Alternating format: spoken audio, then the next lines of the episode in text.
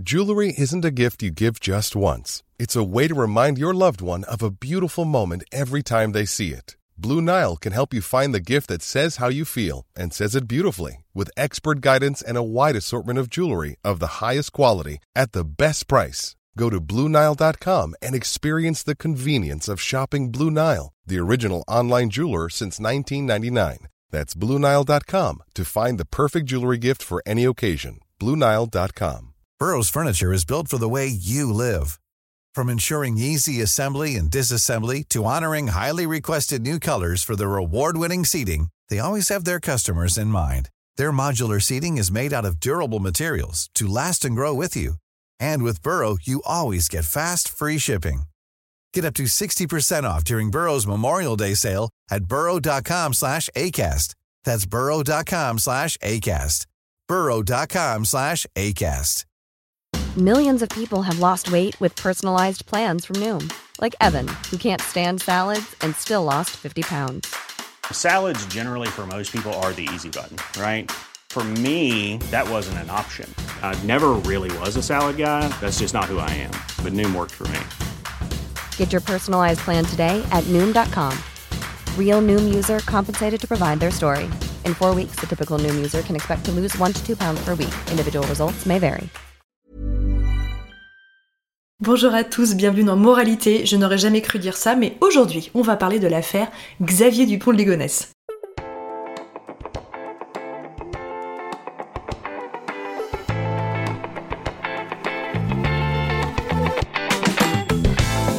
Comme vous vous en doutez, je suis ravie, mais comme à l'accoutumée, de vous retrouver pour un nouvel épisode, mais pas n'importe lequel. Je vous avoue que quand j'ai lancé ce podcast, je n'aurais jamais cru. Ça me fait rire, mais c'est nerveux. Je n'aurais jamais cru euh, dédier un épisode à l'affaire Xavier Dupont-Ligonnès, mais je crois qu'on me l'a tellement demandé et qu'au fond de moi, j'ai tellement envie de le faire que. Bah voilà, nous y sommes. Alors je suis pas certaine que le thème plaise à beaucoup de personnes, mais à la fois, je crois que je suis pas la seule à être euh, très très très fortement intriguée par euh, cette affaire dramatique qui s'est donc déroulée en 2011. Vous le savez sûrement parce que j'en parle assez sur Instagram et sur tous les réseaux sur lesquels je poste du contenu, mais moi tout ce qui est fait divers, enquête, crime, etc., c'est quelque chose qui m'intéresse beaucoup depuis de nombreuses années. Je peux vous donner un exemple, euh, un souvenir très marquant que j'ai. J'étais chez ma grand-mère dans les années fin 90 ou début 2000. Je me suis retrouvée assez tard devant la télé. Ma grand-mère euh, se couchait assez tôt le soir. Et euh, donc moi j'avais le droit de regarder la télé un petit peu plus tard. J'étais ado et je me suis retrouvée devant une émission sur M6. Je me souviens très bien que c'était sur M6. Sur l'affaire Omar Haddad avec une, une reconstitution mais glauquissime. En fait j'ai beaucoup beaucoup de mal avec, euh, dans toutes ces affaires de, crimes, de meurtres, etc. J'ai beaucoup de mal avec les reconstitutions parce que justement ça donne un, aspect beaucoup plus réel à la chose. Alors que quand j'écoute juste un podcast ou quand je lis... euh, un livre, etc. C'est mon imaginaire qui travaille.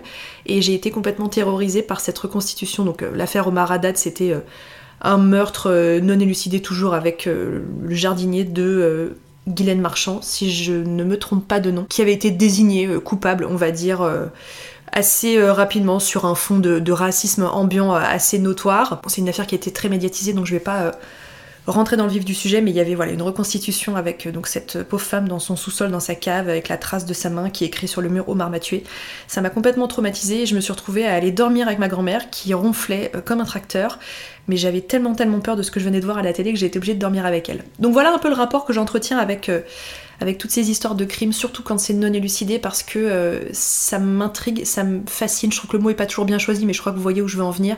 Et à la fois, quand ça va un peu trop loin, ça me terrifie. Je dédierai aussi un épisode euh, complet de ce podcast sur mes contradictions. L'une d'entre elles, c'est que euh, je déteste tout ce qui est film d'horreur, manège hanté, ce genre de choses. Vous savez, genre le manoir hanté à Disneyland Paris. C'est hors de question que je mette un pied là-dedans. Et pour autant, tous les jours ou presque, j'écoute des histoires de faits divers, notamment par le biais de podcasts, parce que je consomme énormément de podcasts au quotidien. Donc voilà, l'une de mes plus grandes contradictions, c'est que euh, les fausses histoires qui font peur, typiquement un manoir hanté ou des films d'horreur, m'effraient totalement, mais euh, je n'ai aucun mal à me farcir des heures et des heures d'écoute de podcasts sur des homicides, ce genre de choses. Voilà, je cherchais pas la cohérence, mais euh, ça a toujours été comme ça. L'affaire Xavier Dupont-Ligonnès, c'est une affaire qui euh, me passionne depuis, bah, depuis que elle a eu lieu en 2011, hein, donc ça fait 13 ans maintenant. J'ai d'ailleurs du, mal à croire que ça fasse si longtemps que ça. J'avais fait un TikTok, notamment que vous avez peut-être vu. Il y avait une, une, tendance sur TikTok qui s'appelait l'Empire romain. Alors, je vais, je vais la faire assez courte. C'est une tendance qui, qui avait émergé aux États-Unis, je crois, qui montrait certains hommes, et ils étaient assez nombreux, lorsque leur compagne leur demandait mais combien de fois est-ce que tu penses à l'Empire romain euh, au quotidien? Certains répondaient plusieurs fois par jour en se disant mais c'est incroyable, c'est un trait de caractère que, certains hommes ont et donc la tendance avait dérivé en disant quelle est la chose à laquelle vous pensez à peu près tous les jours? Et alors moi je pense pas que je pense à Xavier Dupont-Ligonnès tous les jours, en tout cas j'y pense pas personnellement, mais on m'en parle quasiment tous les jours donc voilà c'est un sujet qui est, est très très euh, très très installé euh, dans ma vie quotidienne. Et dernièrement, à nouveau sur Instagram, euh, l'une d'entre vous m'a demandé pourquoi cette enquête en particulier m'intéressait tant, et je vais vous lire la réponse que je lui ai apportée parce que je crois que ça va très très bien résumer l'épisode que je suis en train d'enregistrer. Je lui ai répondu cette fuite tellement bien orchestrée, l'avalanche de mensonges, le passif religieux limite sectaire, l'aspect entre guillemets famille bien sous tout rapport, qui s'élime quand on creuse un minimum, l'entourage sous emprise, c'est l'un des cas les plus complexes et donc les plus intrigants pour moi. Voilà qui résume bien cette affaire criminelle qui s'est donc déroulée en 2011. Je suis obligée de démarrer cet épisode en vous précisant que on parle donc d'un quintuple meurtre non élucidé et que Xavier Dupont-Ligonnès est présumé innocent jusqu'à preuve du contraire. Je suis obligée de préciser ça, tout simplement parce que cet homme n'a jamais été jugé, pour la simple et bonne raison qu'il n'a tout simplement jamais été retrouvé. Et donc je suis obligée voilà, de démarrer cet épisode en vous présentant ça. Dans cet épisode, je vais revenir sur la chronologie de cette histoire. Je n'ai pas du tout pour ambition de lancer un podcast de faits divers, ça n'est pas du tout mon cœur de métier, ça n'est pas du tout quelque chose que je sais faire ou dans laquelle je suis douée. Et il y a d'ailleurs plein de personnes qui font ça extrêmement bien. Donc à la fin de cet épisode, je vous donnerai quelques conseils si vous voulez creuser un petit peu plus loin, parce que moi je vais vous redonner les contours de l'affaire, notamment je vais vous redonner une chronologie de l'histoire si vous voulez en savoir un petit peu plus. Mais si vraiment vous voulez creuser le sujet en profondeur, je vous donnerai en fin d'épisode des podcasts que je vous conseille d'écouter, des livres que je vous conseille de lire qui sont très bien faits et qui abordent, j'en ai 4 ou 5 à vous conseiller, qui abordent euh, chacun certains aspects bien précis de cette affaire pour pouvoir creuser le sujet euh, plus en profondeur si ça peut vous intéresser. Donc moi j'ai tout écouté et à peu près euh, tout lu au sujet de cette histoire et comme je vous disais, pourquoi est-ce qu'elle m'intéresse tant? C'est parce que c'était selon moi la fuite presque parfaite. C'était le crime presque parfait. Vous allez voir que la résolution du crime, elle tient à, très peu de choses. Elle tient à une personne qui a soulevé la gamelle d'un de ses chiens dans le jardin un jour donné. Ça tient vraiment à ce tout petit détail qui a permis de, de résoudre une partie du puzzle, parce que vous allez voir qu'il manque la plus grosse pièce du puzzle qui est euh, euh, le nœud de l'histoire ou la raison pour laquelle ces meurtres ont été perpétrés. Donc je vais vous faire une petite chronologie pour vous permettre de vous repérer un peu mieux dans le temps, et en gros cet épisode va me permettre de vous prouver pourquoi, selon moi, Xavier Dupont-Ligonnès ne s'est pas euh, suicidé, et pourquoi, selon moi, il est toujours vivant, alors certainement pas en France, probablement pas en Europe, mais très certainement aux États-Unis ou à l'autre bout de la Terre. On va dire que ça va être un peu le fil conducteur de cet épisode parce qu'à chaque fois que je parle de Xavier Dupont-Ligonnès, tout le monde connaît l'histoire à peu près dans les grandes lignes. Enfin, vraiment, vous demandez ça autour de vous, je crois que tout le monde en a entendu parler tellement l'affaire a été médiatisée, tellement il y a eu de rebondissements, notamment l'histoire de ce pauvre homme qu'on est allé chercher à l'aéroport de Glasgow il y a 5 ou 6 ans et qui n'avait absolument rien à faire dans l'histoire. Je vous refais pas. Euh, tout le tralala, mais euh, je pense que vous vous souvenez voilà, de l'histoire euh, Guy Joao. C'est parti, je crois, d'une dénonciation euh, anonyme au téléphone, et on est allé cueillir ce pauvre homme à la sortie de l'aéroport, à la sortie de l'avion à Glasgow, en étant persuadé que Xavier Dupont-Ligonnès s'était grimé et que c'était lui qui, qui avait pris une nouvelle identité, alors que pas du tout. Donc voilà, le fil conducteur de cet épisode, ça va être de vous prouver pourquoi, selon moi, cet homme est toujours vivant quelque part sur Terre. Cet épisode est déjà en train de partir dans tous les sens, mais euh, on va commencer par euh, cette chronologie. J'ai plein de notes devant moi, ce qui est quelque chose que je ne fais euh, jamais pour ce podcast. D'habitude, c'est complètement spontané. J'ai éventuellement 3-4 mots d'écrit, mais là, j'ai vraiment une trame parce que je voulais vraiment rien oublier. 20 janvier 2011, c'est là que tout démarre, vous allez comprendre pour la suite. C'est le décès d'Hubert Dupont-Ligonnès, qui est donc euh, le père de Xavier Dupont de. Et Xavier Dupont-Ligonnès va en profiter pour récupérer sa carabine 22 longs rifles. Il en hérite tout simplement, et donc le 2 février 2011, donc euh, une dizaine de jours après le décès de son père, Xavier Dupont-Ligonnès obtient sa licence de tir dans un club de tir nantais. Il est obligé d'obtenir cette licence pour avoir un port d'armes, tout simplement. Donc jusque-là... Euh, Rien de rien d'étonnant, rien de bizarre. Voilà, le tir, c'est quelque chose euh, que des gens pratiquent de façon tout à fait euh, saine. Donc jusque-là, rien d'étonnant. Il va d'ailleurs faire quatre séances de tir Par la suite, entre le 26 mars et le 1er avril, alors je connais pas très très bien euh, toute la loi qui encadre euh, le tir en club, mais il me semble que c'est quelque chose de nécessaire et d'indispensable pour pouvoir euh, obtenir, pour pouvoir conserver sa licence de tir. 12 mars 2011, alors là ça devient un petit peu plus bizarre, il achète un silencieux et des munitions.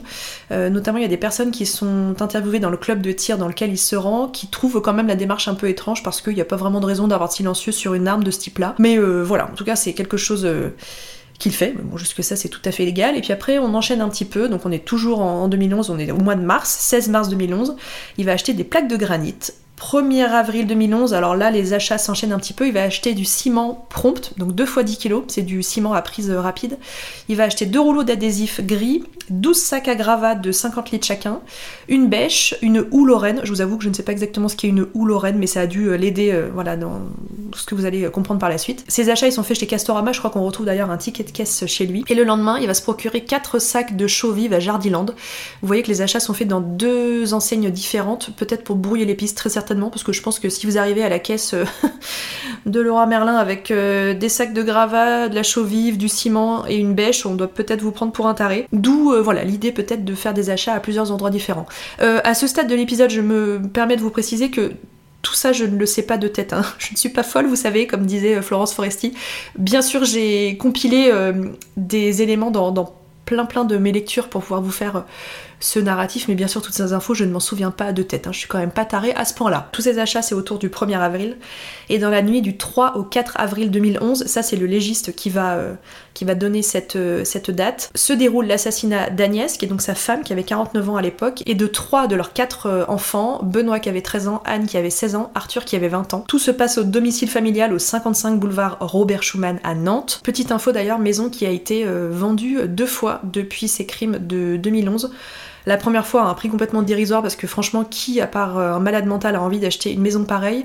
Et puis la maison va être apparemment complètement retapée et revendue quelques années plus tard à un prix euh, plus décent. Le soir de ces meurtres, et donc on imagine quelques heures avant ces meurtres, sur les coups de 22h40, Xavier Dupont-Ligonnès va passer un coup de fil à sa sœur, euh, qui ne va pas parvenir à joindre, il va lui laisser un message, ce message, il a été rendu public, vous pouvez l'entendre euh, si vous tapez euh, message vocal Xavier Dupont-Ligonnès sur Google, je pense que vous réussirez à l'entendre, où il dit à sa sœur, je voulais te parler, est-ce que tu peux me rebiper si tu veux qu'on rediscute un peu plus tard, je vais aller coucher les enfants, et il finit sa phrase par à bientôt peut-être, voilà, qui est une phrase complètement glaçante, quand on sait de quoi sera faite la nuit par la suite. Comment on sait que les meurtres, et que notamment le meurtre de sa femme Agnès, euh, auront lieu dans cette nuit-là? Tout simplement parce que Agnès porte un appareil euh, pour euh, l'apnée du sommeil. C'est un appareil qu'on branche et qu'on pose sur sa table de nuit avec un masque qu'on va devoir porter toute la nuit. Et ces appareils sont pleins de capteurs, pleins de plein de, enfin il y a plein de réglages à l'intérieur tout simplement et on peut exactement savoir à quelle heure l'appareil a été éteint, allumé, etc. Et donc on découvre que l'appareil a été éteint sur les coups de 3-4 heures du matin.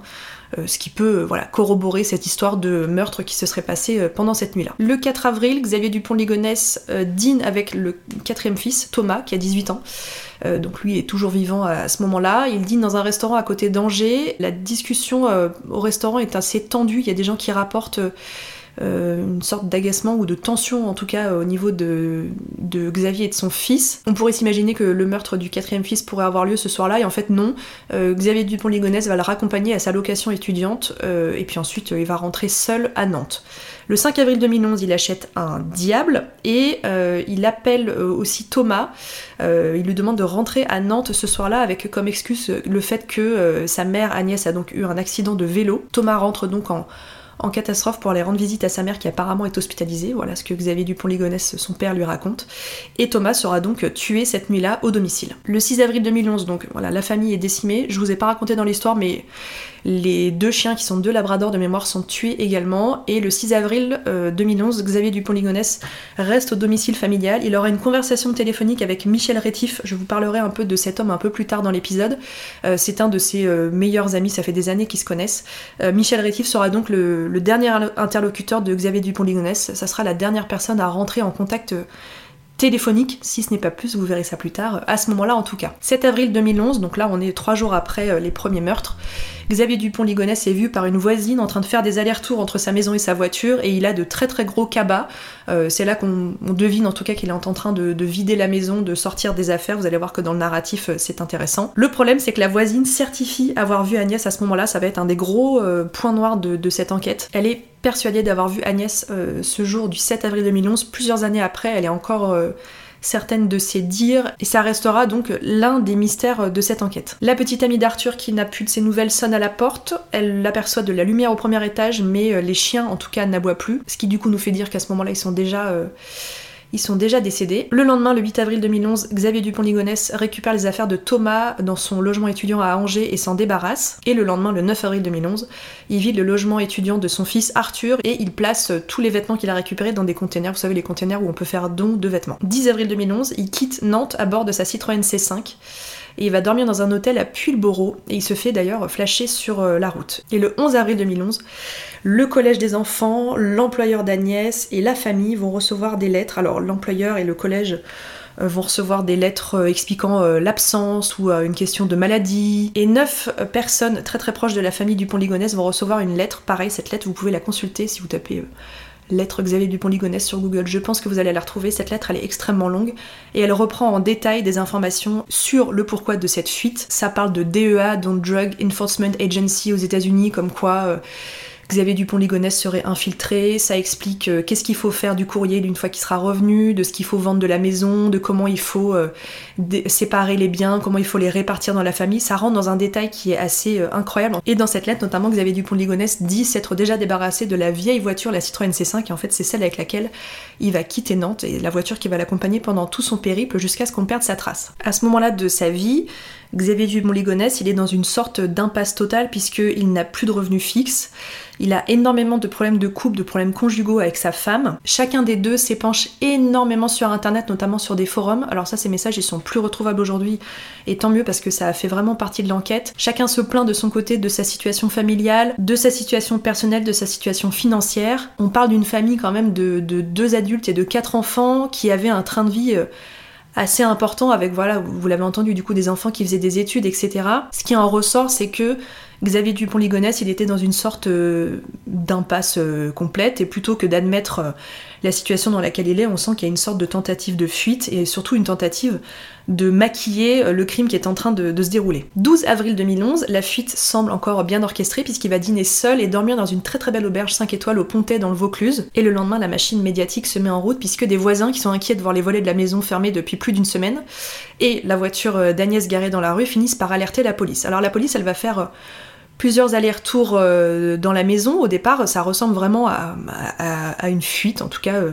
des gens qui ont volontairement souhaité quitter le domicile pour une raison qui leur est propre. Les fameux courriers envoyés aux familles vont être récupérés par la police. On sent que la maison n'a pas été quittée précipitamment parce que euh, il y a des objets qui ont été retirés, les lits ont été défaits, je crois que le frigo est vide, enfin en tout cas, il n'y a rien d'extrêmement inquiétant à première vue. Pendant ce temps-là, Xavier Dupont-Ligonnès passe la nuit dans un hôtel euh, première classe à la Seine-sur-Mer dans le Var, ce qui semble pas tout à fait innocent puisqu'apparemment une de ses anciennes maîtresses vit ici.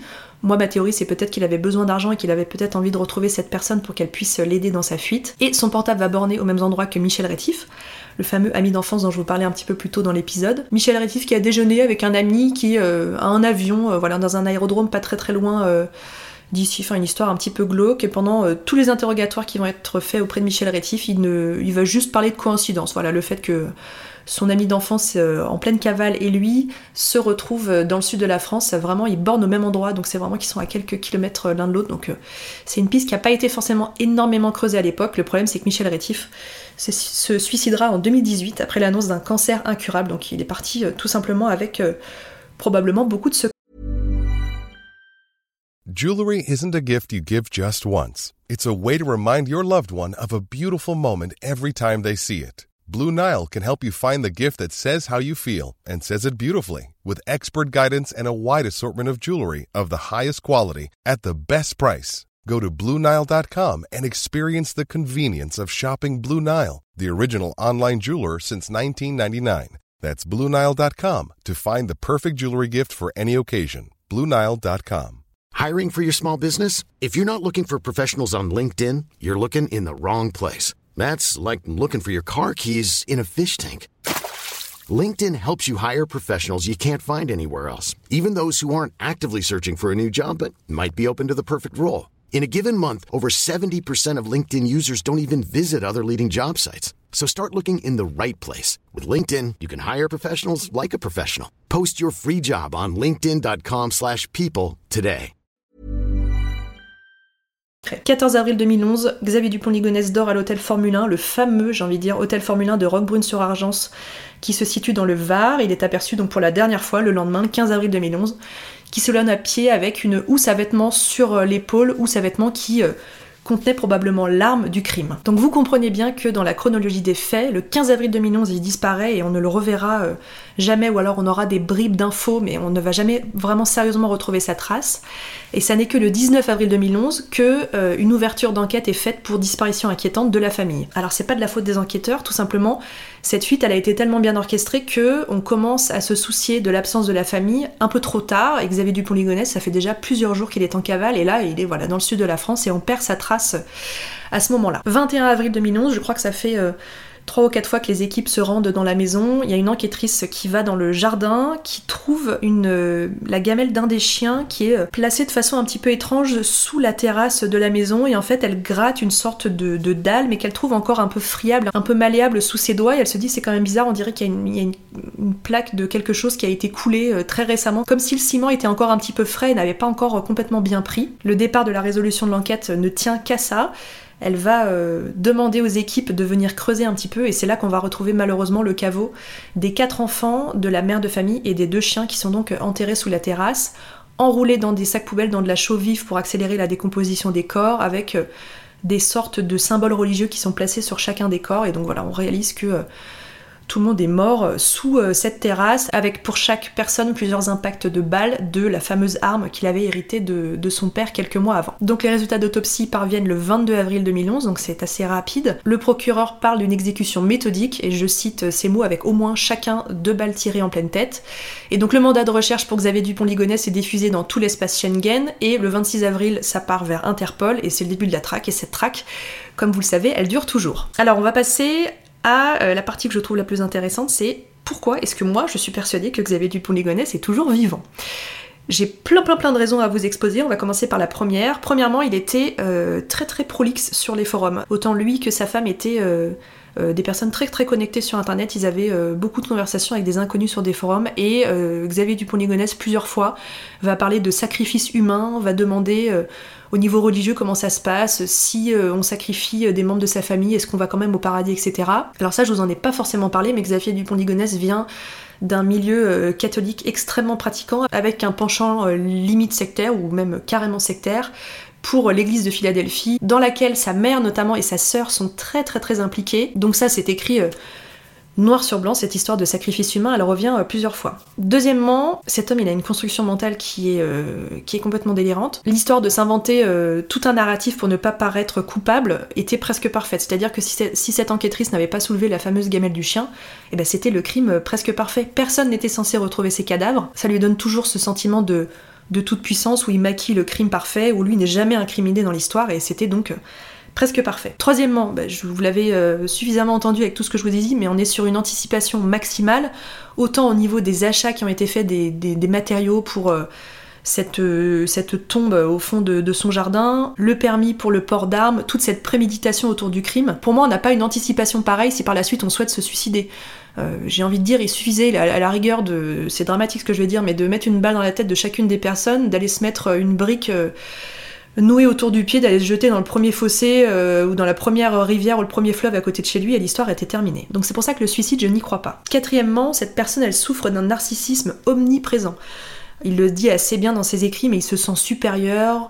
Il parle aussi d'une mission divine qui lui a été confiée. Je pense que même lui, le suicide, ça lui est même pas passé par la tête tellement il se sent investi d'une mission. Ensuite, l'histoire de Michel Rétif, le fameux euh, ami d'enfance, ami de jeunesse, qui se retrouve comme par hasard au même endroit, au même moment dans le sud de la France.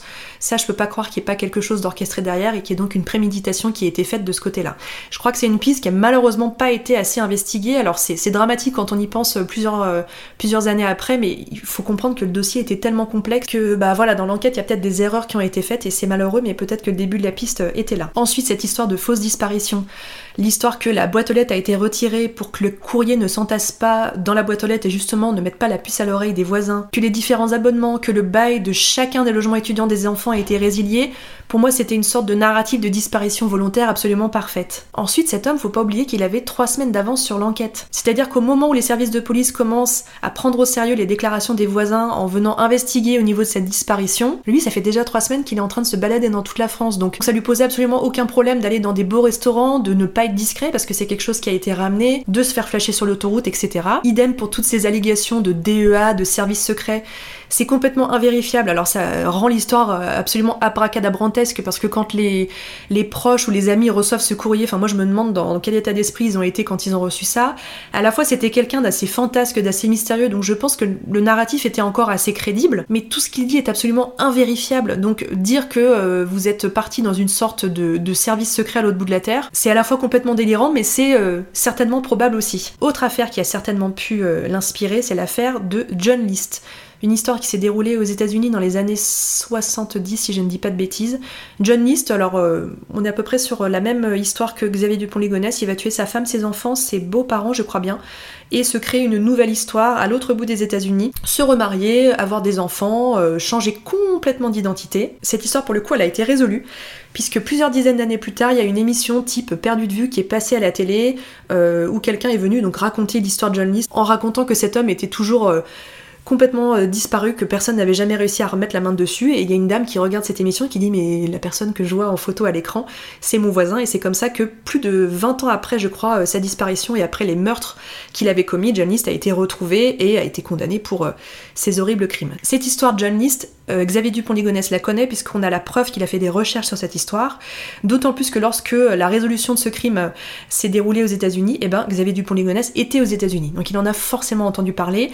Et si vous vous renseignez beaucoup sur cette affaire, vous allez voir qu'il y a beaucoup beaucoup de choses en commun avec euh, l'affaire Xavier Dupont-Ligonnès. Beaucoup de personnes aussi pensent que si Xavier Dupont-Ligonnès part avec cette arme dans cette housse de vêtements sur la dernière image qu'on a de lui en sortant de l'hôtel Formule 1 à Roquebrune-sur-Argence, c'est parce qu'il a pris cette arme pour se suicider. selon moi, c'est faux. En fait, la seule raison pour laquelle il part avec cette arme, c'est que c'est la seule preuve des crimes. Donc disparaître avec l'une des pièces du puzzle, c'est hyper cohérent s'il a envie de maquiller le truc jusqu'à la fin. Et pour la thèse du suicide, Christophe Ondelat, que j'adore, avait dit un homme normal se serait suicidé, mais Xavier Dupont-Ligonnès n'est pas normal.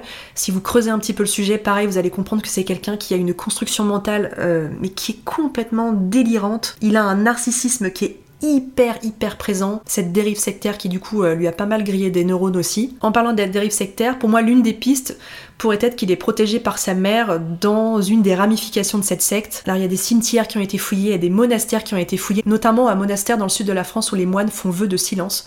Je vous avoue que quand les enquêteurs se sont retrouvés dans ce monastère, je me suis dit mais imagine il est là et juste le mec il s'est fondu dans la masse et il se tait depuis des années, ça serait euh, complètement dingue. Mais voilà, la thèse ne tenait pas, il n'a pas été retrouvé, mais voilà, pour moi, il y a quand même une partie de moi qui me fait penser que cette fuite, elle a été euh, orchestrée et euh, notamment aidée par sa mère. On a retrouvé notamment au niveau de l'église de Philadelphie, donc la, secte dans la, laquelle sa mère et sa sœur sont, des dizaines et des dizaines de téléphones portables avec des puces, euh, vous savez, des petites cartes SIM temporaires là. Bon, c'est quand même pas des comportements très rassurants, donc pourquoi pas Alors la question maintenant c'est Xavier Dupont-Ligonnès il est où? Pour moi le fait qu'il ait réussi à s'échapper du territoire français et je pense du territoire européen c'est tout simplement parce qu'il avait trois semaines d'avance. Cette histoire elle se déroule en 2011 donc c'est à la fois très récent. Je pense que si on vous suit à la trace au jour le jour vous ne pouvez pas avec tous les services de sécurité les services d'enquête, les services de police, Interpol, etc. Vous ne pouvez pas quitter le territoire sans qu'on puisse trouver une de vos traces. Des traces d'ailleurs, il va en laisser plein, mais le truc c'est qu'il a juste trois semaines d'avance. Alors maintenant, il est où? Il est parti en bateau, il est parti avec euh, l'avion du copain du copain, ça on n'en sait rien. Et beaucoup de personnes qui ont du mal à penser qu'il ait pu se créer une nouvelle identité en urgence. Moi je pense qu'il en a été tout à fait capable, même si cette nouvelle identité elle peut avoir deux limites. Premièrement, si vous voulez que ça se fasse vite, il faut dépenser beaucoup d'argent.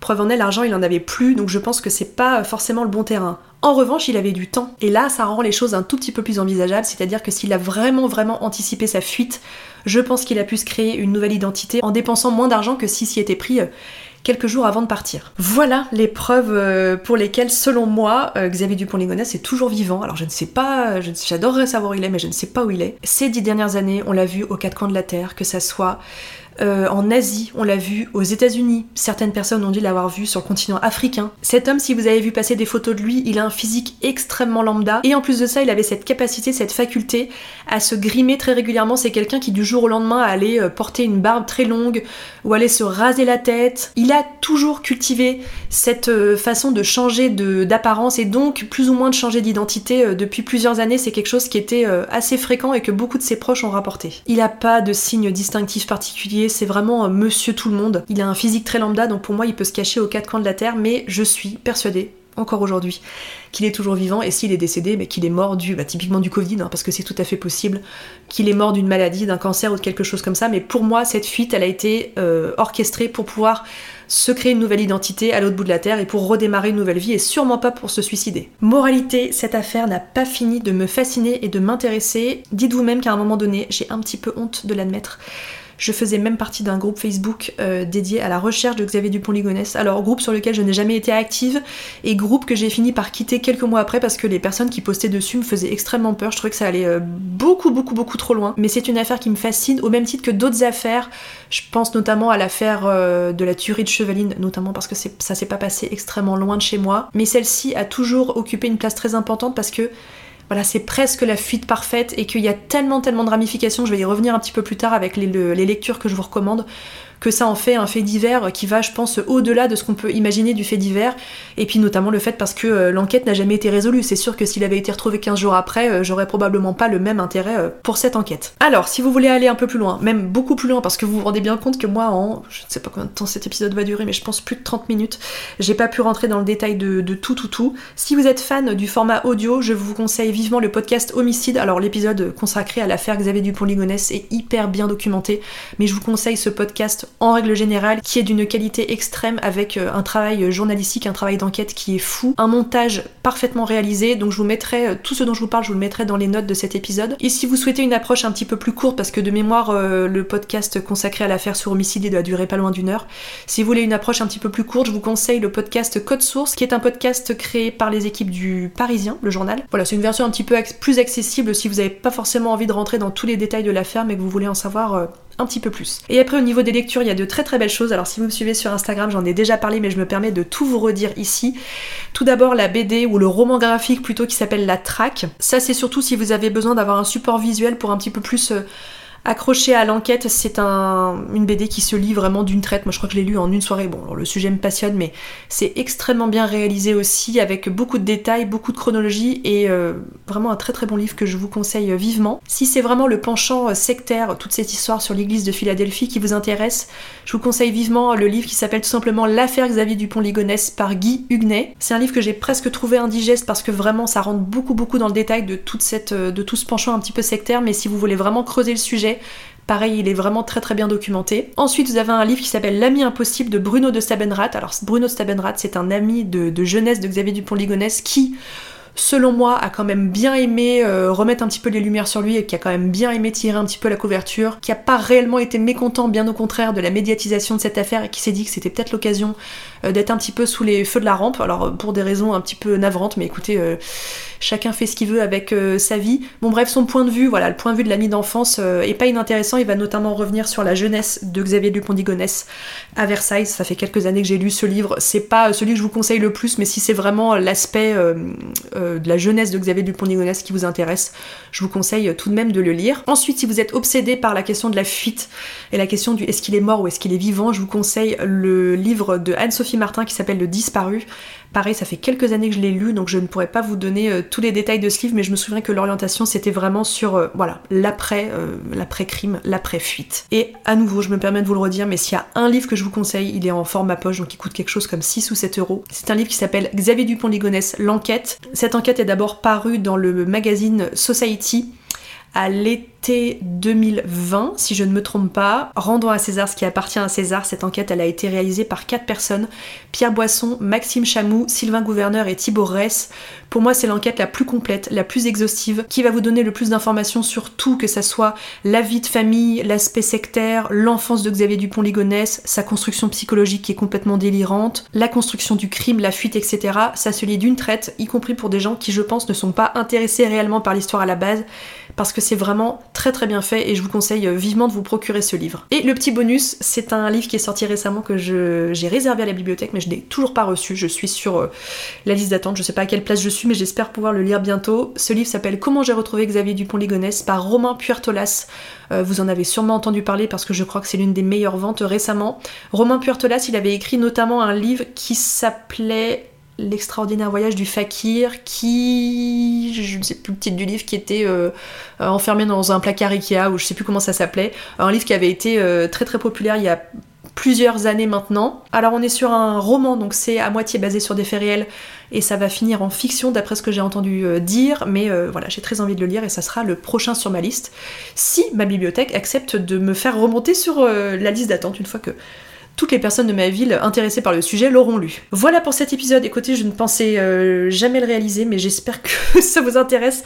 J'ai pas envie de vous persuader euh, de, cette thèse de la fuite plutôt que du suicide, parce que j'ai rien à y gagner, mais c'était plus pour euh, voilà, répondre à la question qu'on me pose très très souvent en me disant Mais selon toi, est-ce que Xavier Dupont-Ligonnès est mort ou vivant? Ben, Moi, je suis persuadée qu'il est toujours vivant et que, et que peut-être il écoute ce podcast. Quelle horreur Non, j'espère pas. Parfois, je parle de lui et je me dis Imagine s'il tombe sur ces contenus-là, ça me fout des frissons rien que d'y penser. Voilà, là on arrive dans le versant où ça me fait euh, un petit peu peur. Merci beaucoup d'avoir écouté cet épisode. Je vous embrasse. Je vous retrouve la semaine prochaine pour un sujet, euh, je l'espère, plus léger. Je sais pas encore de quoi on va parler, mais ça sera forcément plus léger qu'un quintuple meurtre. Je vous embrasse et je vous dis à très bientôt.